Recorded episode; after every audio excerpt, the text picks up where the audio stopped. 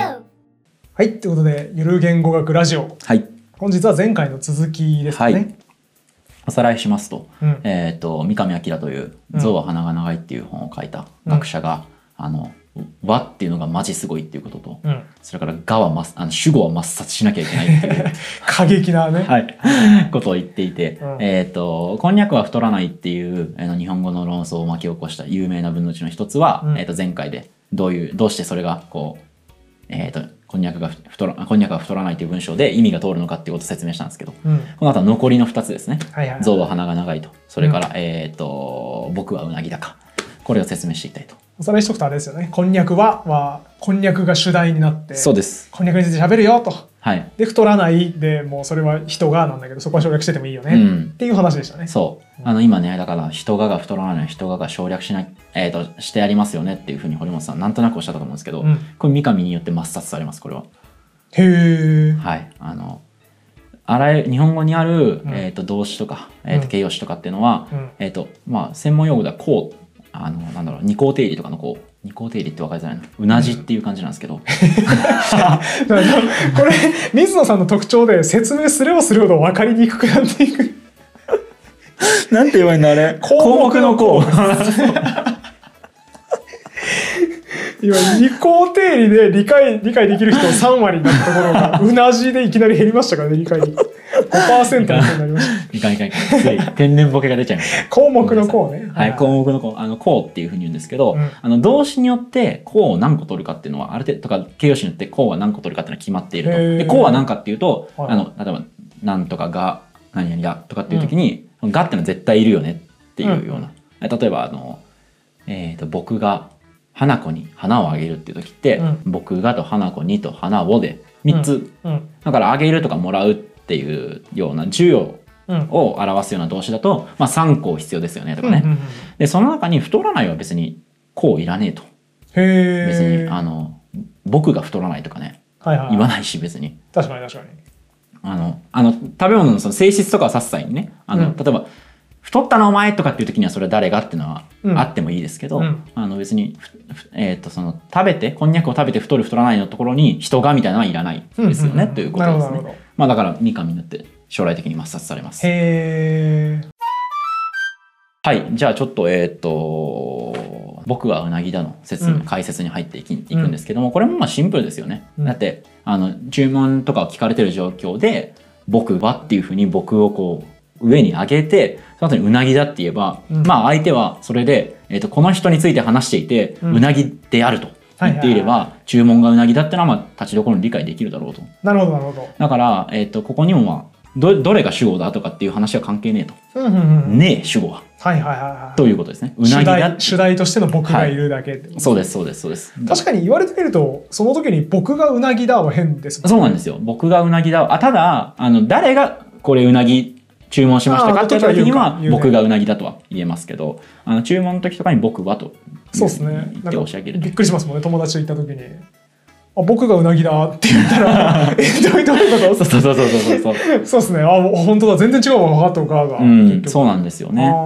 さあ、では最後に、えーっと、三上の本のタイトルにもなった、うん象は鼻が長いですね。難問ですねはい、どっちが主語だっけっていうう、ん、うんえーっと、象なのか、鼻なのか、どっちというとね、三上はね、どっちでもないとはいはいはいいうはわいけです。うんえっ、と、まず主題はえー、象は鼻が鼻が長長いいなので象ですね象ですね。はい。これは象です。主題が象で。え、じゃあ、花がが、ね、主語じゃないかっていうけど、うん三上はこれを主角保護だと。なんか 新しいの出てきたぞ、はいななんて主角主角保護。主角保護っては言うんい。ですか、主角、あの、主語を表している保護に過ぎないと。はいはいはい、言っていて補うことあ、そうです。あの、英語でも保護ってやったと思うんですけど、日本語における保護っていうのは、まあ、その動詞とか形容詞の意味を、うんえっ、と、説明するような、なるほど、えー、と役割を持っていると思っていただければいいんですけど、つまり、長いっていう形容詞は、うん、えー、と主格保護を1個項を取る動詞だと。ほうほうほうなんかすげえ元の文章めっちゃ簡単そうなの に解説されるとすげえ難しそうっていう解説しますね。はいははいいだから長いってのはうん何が長いのかっていうのを付け加えることができると。うんあのそれはその形容詞長いっていう形容詞に、えー、と固有というかが持っている特徴であって、えー、とそれをこうくっつけることができますよと。うんで、えー、とそのでえー、とそこに、まあ、がっていうのが入ってきて、うん。あの長いの何が長いのかっていうの時にがを使うと、はいはいはだから花がってのは、えー、と長いってのを説明するための保護だとい。うん。いうふうに言ってるわけだから、えー、と花ってのは主語ではないうん。主格保護だとほうほうほいうのは今そういうこいうなるこほどとを言いたかったんですね。え別に主語でもよくないと思うかもしれないですけう。ど まあそう思ってましたけど、はい完全に。そうですよね、あの主語でよくねえと。うん。うん。だけど、えー、と三上はその西洋文法用語の主語っていう言葉を使うと、あのなきゃいけないものだとやっぱ思いがちなはんいですはよいね。はい。チョムスキーが言ったからですね。はいい。で英語がね主語なきゃいけないのは、うん理由は単純でうん。主語が決まらないと動詞の活用が決まらないからなんです。ああ、なるほど、本当だ。いはいはいはい。だからどんな言語にも主語があるっていうのは英語とかラテン語系の、まあ、イタリア語とかなんか特に顕著ですけど、うんイタリア語って逆に主、えー、と動詞の活用の形で主語がかかるから主語書かないんですよ。はいはいはいはいはい。なるほ別どに。そういう選択もしてもいいのに、うんそのかなりレアケースの英語っていうのをうん。レンズで見てるせいで、うん主語っていうのは絶対いるもんだっていうふうに考えてると。はいはいはい。それは違う。はいはい。別に主語がなくって成立する言語っていうのはたくさんあるし、はいはいはいそういう意味で主語っていうのはその特権的な地位に上げる道理は全くないと。へ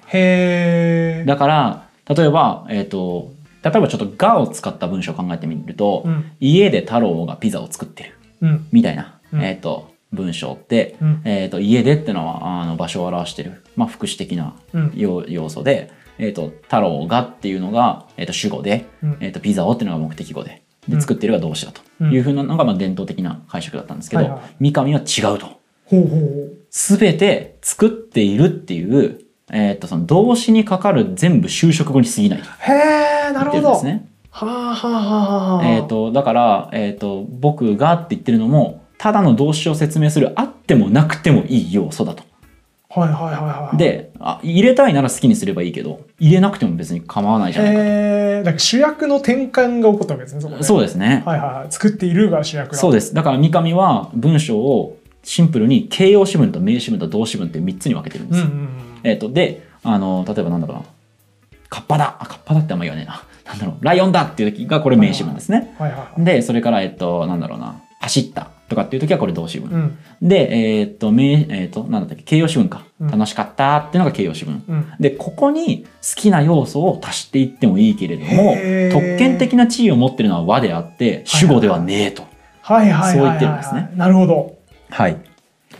だから、えっ、と、さっき言ったような、太郎が家でピザを作ってるの、太郎がっていうのは、まあ別にあってもなくてもいい要素で、うんまあ、ある分には構わんよとうん。いうような説明をしてまうす。んうんうん。あの、副詞的っていう言い方をしてもいいんですけど、はいはい副詞ってなんでこう、副の字がついてるかっていうと、うん副っていうのはサブって意味なんです。うん。添えるっていう国名するんですけはど、いはだからあってもなくてもいいってことなんです。なるほど。だから、えっと、主語っていうと急にそのなきゃいけないものっぽくなるけそうど、ですねあくまでも、まあ、保護だったりあのその動詞とかの意味を補うようなものだったり、うんまあ、あってもなくてもいい副詞的な要素でしかないんだと言ってる。へえ。え、だからそその、じゃあ、福祉的要素じゃないものは、さっき言ったその、美しいみたいな、はい、その、作っているみたいなやつと、その主題ですか。そうですね。あのまあ、あでー主題も別になくてもいいんですよ。なるほど。はい、ああの文章と言えるものは基本的にその名詞文か形容詞文か動詞文かの3つしかなくなくて。てものすごくシンプルだと形はそれぞれ。主役がそれそっちなんですね作っているなんそうですねそうです作ってまああの作るはねちょっと1個と取らないと、うんあのピザをとかね、うん取らないとやりづらいですけど、うんね走ったなんて別に、うんまあ、どこでとかもあってもいいですけど別になくたっていい、へえ、やるぞとかだって別に確かにこれだけでいいわけだしやるぞ な本当だ、うんそうですねそうそう別に何もこれに逆にその主語が省略されてるって考えてることが英語中心主義じゃねえのかよ、はいはいはいはい熱いいですよね三上さんすごいですねそうもうファンになりま したそうなんですよ英語中心主義を三上は打破しようとしてますあーちょっとだから日本人としてこうおおってくるものがありグッときますよよねこうすごい、あのその時ってやっぱ脱を脱は入欧的な、うん、あのヨーロッパに追いつけ追い越せっていう価値観だったんで、はいはいはいはい文法もやっぱヨーロッパ中心的に考えたんですようん最初は、だけどさっき言ったような「僕はうなぎだ」みたいな文章でつまずくんですよねどうしてなるほどなるもほど何これとはいはでそこであの持ち出してきたのが主語はあるし例えばその分裂文っていう、うんこういう文章が実は裏にあってこういう文章があってこういう文章があってこうなりましたみたいな、いろいろこねくり回したようないはい、ものとかも出てきたんですけうん、ど美しくないですね三今考えると上はねシンプルなんですよもうい。やー素晴らしいそれかいらんっと。こいいですねそうがとかはいはいがはい特権的な地位ではねえと。なるほどこれが三上の主語抹殺論ですね。ななんかクリアに説明する人ってやっぱかっこいいですよね、なんか天動説を信仰してた人類は、はいはいでも惑星の動きおかしくないいや惑星はこういう別な円が入ってて、うんこの2つの円が組み合わさってこういう動きをしてるから、えでもあの星の動き方おかしくないいやあの星は4つ円が組み合わさって てこの4つの動きでできてるからっていう汚いところからコペ補助ル円ニクスは、ねはいコペルニクスは一気にその地球が回ってるからでしょっていう説明で解決するっていう、そういう良さがありますねミカ惑星がねなんで惑星っていうかっていうとその船星の、ね、上でこうはいはい惑ってるように見えるからはいはいはいなんかそこにも表れてますよねなんかこう、うんあのそういうもがきというかねそうですねうまく説明できないもどかしさがもう単語に残ってますよねそうですねまるっとねだから日本語の研究士も同じことをやってたと惑星みたいなものがあったそうそうそうそうそわうけですよねの象は鼻が長いが惑星だったわけですよね、うんでそれを上手に説明できると三上、う三は上い説だと、はいへえじゃあもう解決じゃんとこれで、うんよしと思うんですけどできたってなりましたねそうではないんです違うんですか、はいなぜかというへとー三上の学説は学会で黙殺されたから ですえなんで政治的な理由ですかおっしゃる通りですあそうなの三上は、うんさっき名前を挙げた人とか北原康夫先生とあかーえっ、と誰だろうえっ、と青津慶一郎先生とかね、うんあのー橋本真吉先生とかと違ってね一、人だけね日本語学者じゃないんですよえそうなんですか三上は何してたかっていうとね、うん高校の数学教師なんですよ。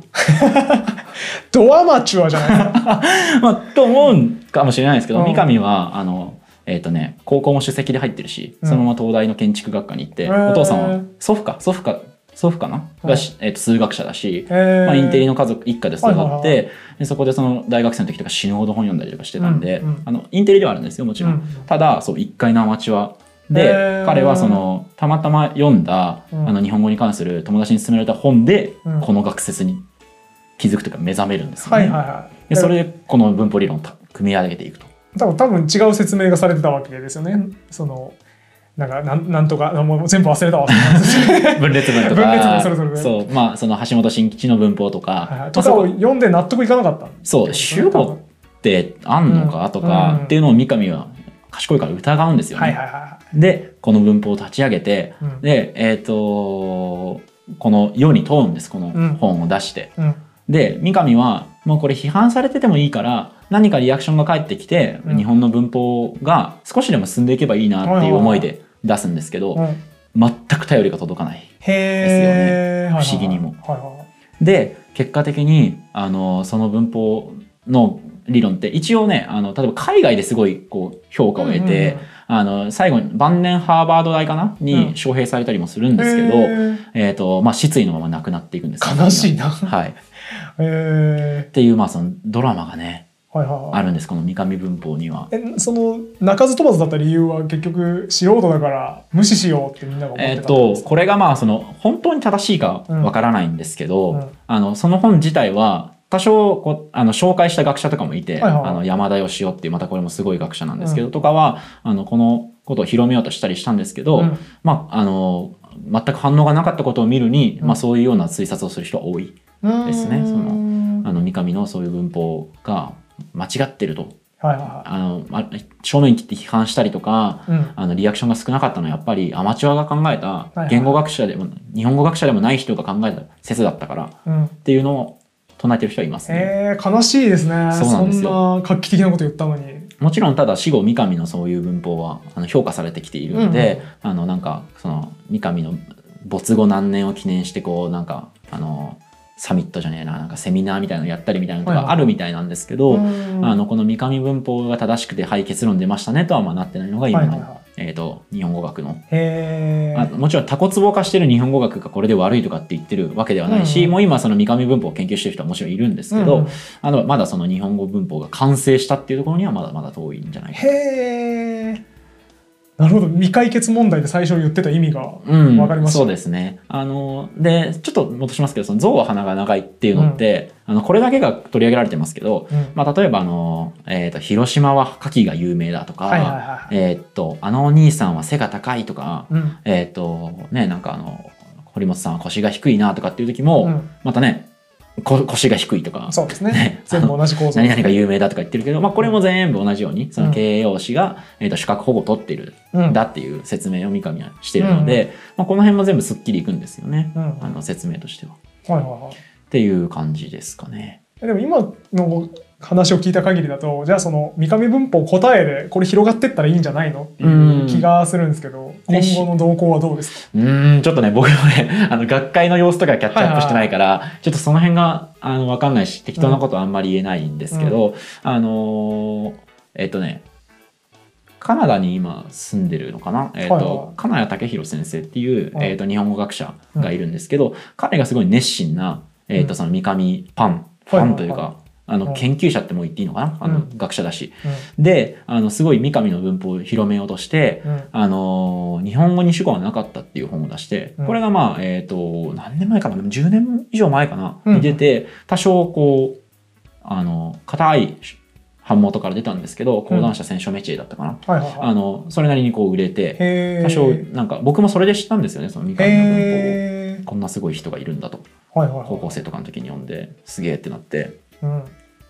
まあだから、あのね、すごい、あと、そうだな、三上のその今後の輪っていうので言うと、うんあの学会がどうであれあの外国人に教ええーと日本語を教えてる先生からすごい評判がいいんですよへ三ー上の文法、はいはいはいはい理論って。うんあのそのように彼のように説明すると要は分裂文みたいなものとか想定する必要がないので,、うんあので日本人はこういう考え方で文章を作ってるんですよってことが説明できるんで、すごいまあシンプルなんですよね。うんうんだからそこあのまあその金谷武弘先生っていうその三上の熱心な研究者も、あの向こうでえっ、と日本語を教えることになって三上の本を読んで目覚めたというふうなことを言ってたんですけど、あのそういうようなところで使われてるだからすごい実用的なねへー文法理論なんですよね。やっぱクリアに説明してるものって教えやすいですそうですねそうです美しいからね理論が少ないので理論っていうかね、こう複雑な論理が少ないので、うん、あのまあ、そういうようなところですかね今の現状としては。へーなるほどはい、なんかわからない点とか気になる点とかありますか、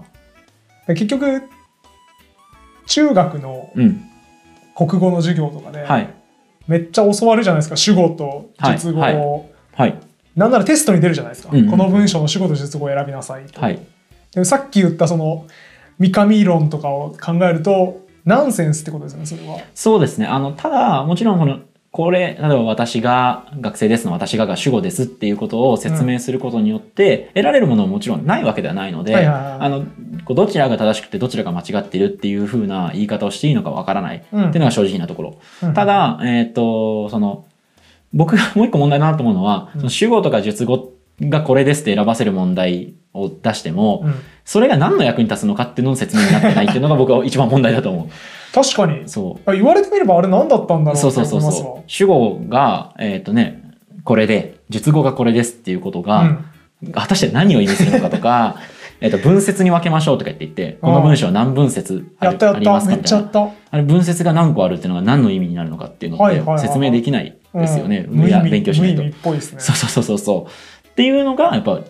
僕は気になるとところですね。であのまあ、学校文法批判っていうのはもう本当死ぬほど出てるんですけどややっぱ一つその変えられない要因としてはそのそのもう言ってみればうん一個その骨組みを変えて別のに入れてうん済む話じゃないんですよね今抜本的に全部を変えないといけないからね。それをさはいはいいきなりね現場に伝えた時の混乱だったり確かに。あとあのー古文研究というかねあの古典を学ぶ時にはね今の学校文法の方が勉強しやすかったりそうそういう実利的な面も。もあってはいはいあのまあ学校文法はさっき言ったようへーにその100年以上変わってない橋本文法から変はいはいわっていないということですね。へーあーなんか僕いかに思考停止で授業を受けてたか分かるなって思いました 考えたことなかったですもん主語と述語をなぜ選ぶのかとかこれあー合ってるのかとか、はいはい、考はい、えないでなんかテストでこうすれば点が取れるなと思ってやってましたけど今聞いたらなんかあんま意味ねえ なあのあの勉強意味ねえなって術語に対して主語はどういう作用をしてるのかとかうんねやっぱあの とはいえこれをね中学生に教えるのはむずいんですけどもう哲学とか論理学の話になっていくそうのですでね難しいんですけどやっぱそれをちゃんと説明できるとあのこういうようなことは起きたりしないしやっやぱ学校文法を勉強する意味があるよなとは思いますねあれがつまんないからね言語学とかつまんないんだろって思われるそかうでらすねねしょうがないしはあはい今んとこ僕の人生だとあれやった意味は今日ここでああってなる なるためでしたまあそれだったらある意味ね意味があったそうのそかうだからもしれないでそすのけどためじゃないですか中学教育国語であれやる理由は三上文法にびっくりするためこのゆる言語学ラジオ聞いて、三上文法紹介されて、へえ、そういう話だったんだってなる用の伏線、はいはいはい伏線だったのかもしれません。もう一個あのいはい意味ないよね、でもはいはい意味説明するとすごいよ話で言うとですね、はい英語です語文系に分けるってやりませんでしたやった第一文系、第二文系みたいな第やつね、三文系と覚えてます、あれ、はいはい第第四文系は何でしょうどっちえでっしょとう、ね、SVOO か SVOC なんですよね。そううんえっとね、第4文系は SVOO でああはい正解ですす。よし。あれなんで分分類するんですかいや、何にもわから ない。なんか覚えろって言われたから覚えました。あれね語文系に分類することでうん、その動詞が持つ意味がある程度推測できるんですよへー。例えばなんですけど第4文系ね SVOO、うん、 SV01O2 ってこれは、うんあのちょっと正確ではないんですけど、うんほとんどの動詞があげるとかもらうとかうん。あのこう O1 が O2 に移動するうんようなイメージ、テイクとかですよね。テイクとか、うんはいテイクむずいのいきましたねあー、むずいの言っちゃったあ。のあれですよね It takes 5 minutes うん。えっ、となんだろうえー、なんだろう to take to go 何々何々みたいな、うんあのな何分かかる表現みたいなやつですねうん。いやまあもっと分かりやすいのだと give とかねはいはいはい。あ、そうか。ギブとか、えー、なんだろうね。パッと浮かばねえな。何があったっけな。えっと、あれ、ブリングって取れるっけ あれ怪しくなってきた。なんか出任せで言うと急にちょっと 侵略してきたんですけど。あ、ブリングもいけそう。バイとかもある気がねするはい、あ、メイクとかか。作ってあげるとかね。太郎にケーキを作ってあげたのね、あはいはいメイクとかね。あれもだから、O1、O2 っていう形を取るときは重要だと。うん。うんみたいな、あの、動詞の意味がね、こう、分類できるんですよ。はいはい第一文系も。もだいはこういう意味、第二文系はこういう意味、第三文系、第四はい文はいは系、い第五文系みたいな、なんとなく決めれて、うん。そのために語文系をを分けるんですよ。へー。まあちょっとこの話も今度ね、なるほどお。用意しましょうあ。そうですね。はい。英文法シリーズになってますんで。そうですね。はい。ちょっと余談でさっきの話していいですか、はい僕ちょっと思いついたはい。喋りたいことで。その、主題を提示するは、はい。副助詞でしたっけはい、副助詞です。主題を提示するはで、その、ずっと続くと。うんうん、うそのん。特別なポジション、主題に上がってかはらいずっと続くっていう話聞いて、ふと思ったのが、はい。その、グローバル変数なんですよね。ほうほうほう。グローバル変数。そのプログラミングにおいて、変数というものが出てくるんですよ、すごい。はいはいはい。まあ、x イコール2みたいな感じで、うんうんうんいろんな数字が入る箱はい。が出てくるんですけど、これ、ローカル変数とグローバル変数に対別うん。できましてうんうん要するにその1個の関数の中でしか使えない変数みたいな、はいはいはい。 12行目から30行目までうん。を使ったらもうこの変数は使えなくなりますよっていうのが普通の変数なんですよなん、なんの行ですかその、今出てきた。あ、あソースコードですソースコード。ソースコードあ、はいはいはだい、からはないん。ていうんですかねここはこの処理をするとこですみたいな、はいはいはい最初に言うわけですよプログラミングコードの中に書くわけですよ、はいここはこの処理するところですでそこを喋ってその処理の話が終わったらもうその変数使えなくなるああ、用済みになるんですね。そうそうそうだから同じ名前の変数使うんですけどうん。なんですかねよくあるので言うとネイムとかうん。誰か人の名前つ格納したい変数ねああ、はいはいはい。名前つけてネイムなんてその後の何も何万行あるプログラミングの中で死ぬほど使いたいわけですよ、はい。で同じ名前つけても全然問題ないわけです、うんうん、うん。もう短いからそのネイムが生きてる範囲は狭いからはい。なんですけど、まあ、プログラミングしてるとこうグローバル変数っていう概念がちょっと欲しくなる時もあって、はいつまりずーっと全部の場所で使えるやつ、うんうんうん。一番上で一回定義したらずっと使えるやつっていうのがはい。欲しくなる時があるんですね、はいはいはい。ただこれは本当にやむを得ない時に使うべきものとされていてうでんうすね、んグローバル変数をこういっぱい使うやつは一番ポンコツのプログラマーとされているんです、ね、うん、あそんなそんなんあるんだ。そうそうそうなぜならだから危ないからそのあずーっとずずっと同じやつを使うわけだからどっか予想外のとこで予想外の変更されたら困るじゃないですか、あーはいはい。みんなで作ってるプログラムとかねはいはいはい。あーみんなでゲーム作っててみたいななんかわかんないですけど俺はインベーダーのこの壁壊れるとこ作るわはいはいはい。俺はあの上の高得点のあのあはいはい UFO みたいなやつ走るとこ作るわって言ってるやつが2人ともいじれちゃうのがグローバル変数なんですよああうんうんうまあん。ちょっと正確ではないんですけどこの説明も大体そんなような話で。うんってなるとなるべくない方がいいんですよそんな変数はトラブルの種だから、はいお前それ俺が今使ってるだろうがってなるわけですはいはいはだいからそれを避けるために今ローカル変数というものをなるべく対応しなさいとはい。いうのが、まあ、プログラミングの大原則うんう。なんわけですね、でだからプログラミング言語というものを設計する人もなるべくローカル変数で事足りるようにうーん作らないといけないはいんですけど、さっきの日本語の話はスコープっていうんですよこの変数が使える範囲のこと、うんうんうんスコープを切るっていうんですけど、はいスコープをいかに短く切るかなるべく短く切るっていうのが大原則で、うんさっきの日本語の話はスコープが広いっていう話なんではい。主題を一回提示したらその後のああ文章がずっとそうですね続くってことなんうんうんでうん日本語という言語はプログラマー的には気に入らない言語だなそんな結論否っていうことを思ってましたさっき聞きながら定。されんのプログラマー的にはちょっとスコープ広っていうあーダメだよこの設計思想グローバル変数じゃんって言わ意れる味が曖昧になっちゃうじゃねえか的なそうねそう例えばね短く終わらないとダメなんで一つの変数ははいっていうことなんで、がはねその文の、えー、と先には効力を及ばさないんでそうですね行かないから多分まあローカル変数って言われるものですよねなんかプログラマーはそっちの方が好きなんではい主題を提示するなっていうのをね各プログラマー思ってるかもしれないなああもうねこれまたねあの例えばなんですけど和がねはいはい一回出るじゃないですか、うんでもその文章の中にもう一回和が出ることとかもあるんですよね、はいはいだかはらいその僕は堀本くんとは仲良くなれる気がするとかね、うんうんみたいなのっていやこうなってくるとその和にはその主題を固定する以外にも意味があったりして、はいはいはいはいで和って別に3つ入れれたりとかもすとかもあしちあゃってもう難しくなってくる、はいはいそう文章の中に。であのだから主題としてねこう和を一個こう押し上げるっていう効果があるとは言いましたけど、うんあのずーっと続くかっていうと別に例えばその文章の中にもう一個ある和はそんなにこう主題としての効力を持たなかったりとか、あとは、えっとね、当然ですけど次にまた和が出てきたらもうそれでこう打ち止めなわけですから、うんうんまあ、本当にずっとねグローバル変数みたいに、はいはいはいあのまあ、我が輩は猫であるって多分5分目ぐらいまでずっと我が輩我がもう主題やり続けるんですけどすねなんかそこまでのことが、まあ、頻繁に起きてるわけではないと思うんですけどね。はいはいあでもあの言語設計的にそうなっちゃってる問題なんですよあそういう こと明示しなかしないでグローバル変数にできるうんずっと続いてしまう可能性があるっていう言語設計がポンコツなんです、 誰がポンコツや。いやいやそうなんですよだからそれはプログラミング言語的には良くないあグローバル変数にならないように設計しないといけあ。ないまあね、言語学的に言わせてもらうとグロ、あの、プログラミング言語は言語じゃねえから、ああそれも難しい議論ですね一緒にしないいでくれプロよ。グラミング言語は言語じゃない、はい。え、す数式ですよね。あれは。そうかうん。言語じゃないっすよ。言語の定義って何なんですかうーんと、まあ、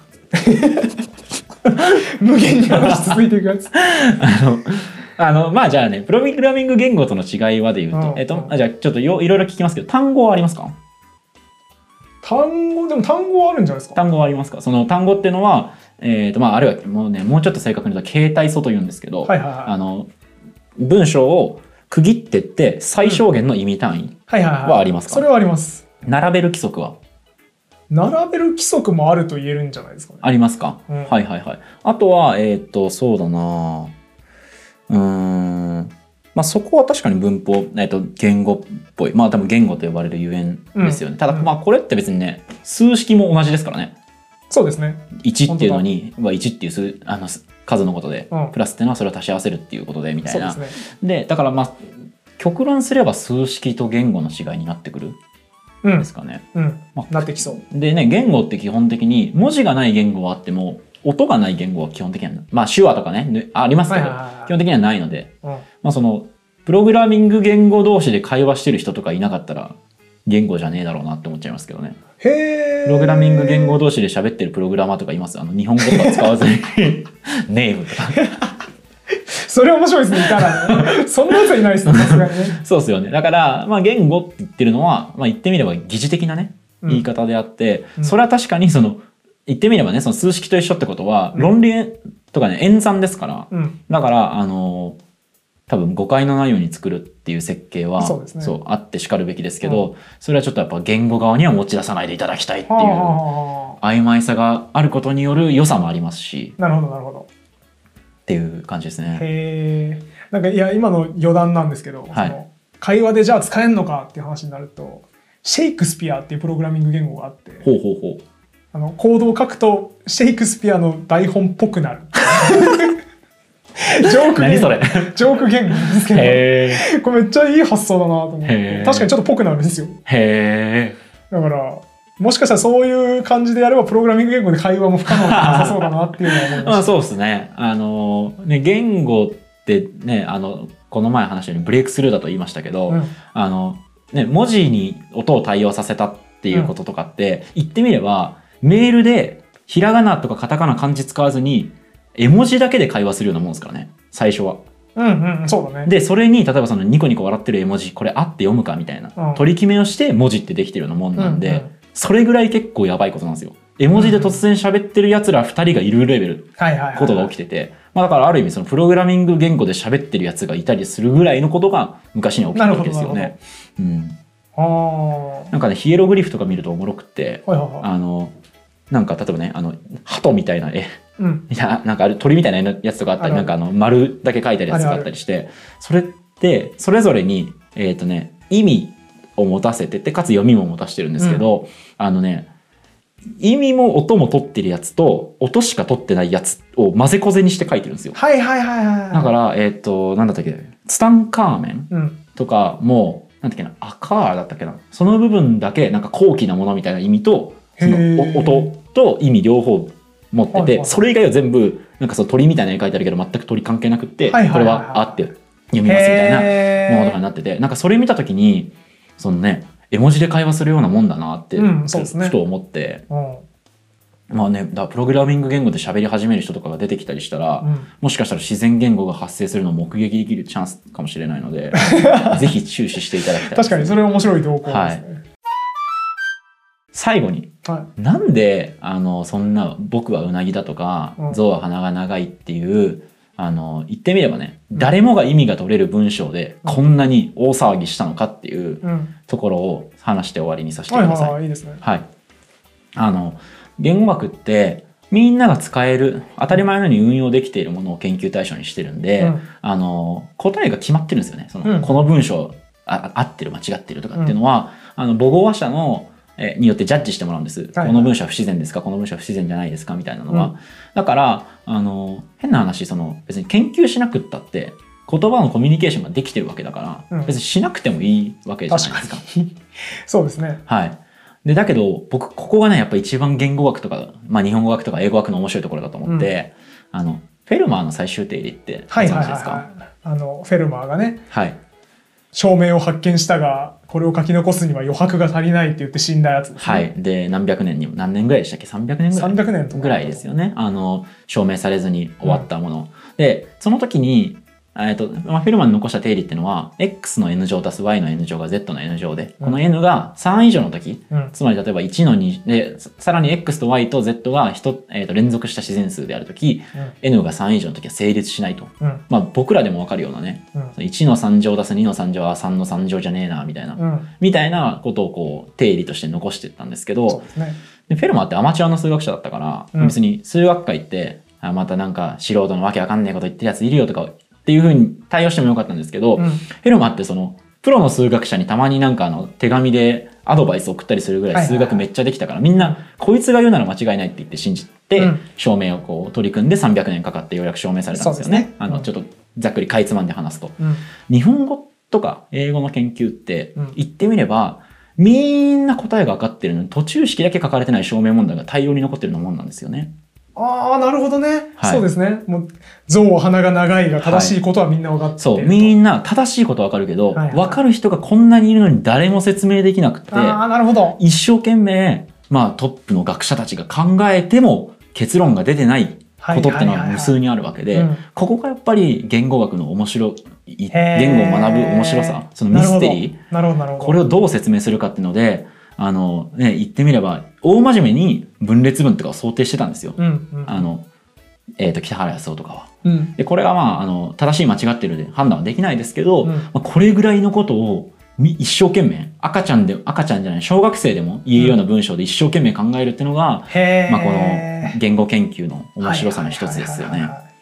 ああ、なんかなんか悪なきこう謎を解きたい人類の情熱みたいなのが詰まってるんですね。 そうそうこそうだからあのそんなこと研究して役に立たないじゃんっていこにはう人に対してやっぱ返したいのは、うん。うん。めっちゃフェルマーの最終定理残ってんのに研究しないでおけないだろっていう。はいはいようは。ない確かことに。ですよねそうですやっぱね。みんなそれに挑んで命を落としていきましたからそうね。大量の数学者たそちうが。そうそうでしかもねフェルマーの場合は本当にこいつ言ってること合ってるみたいな時期あったじゃないですかあったのフェルマーが言ってるのこれ出任せじゃねみたいなていうか完全に多分18世紀とかで無理ってなってあ そうそうそうたは一ずで回すねストップしてるけ。うんど言語は違うんですよ、うん全員が合ってるって言ってるから本当だ。だからそこを疑う必要なく研究していいんですよ本当だ。こんなおもろい学問ないっすよやっぱ、そうですね。うん、へえ。っていう話をちょっと最後にしたかったじじゃあ言語学は壮大なロマンに満ち溢れたええ学問であるとはいいうことで、いい終わり方ですね。そうですね。あの、だから、証明問題好きな子とかね、その途中式考えるの好きな人とかは、うんぜひ言語研究やってみてもらいたいですね。いいですね。じゃあそんな壮大なロマンを解き明かしていくゆる言語学ラジオ、はい今後とも頑張っていきましょう。頑張りましょう。ありじゃあ本日も終わりにしたいと思います。はいありがとうございました。がとうございました。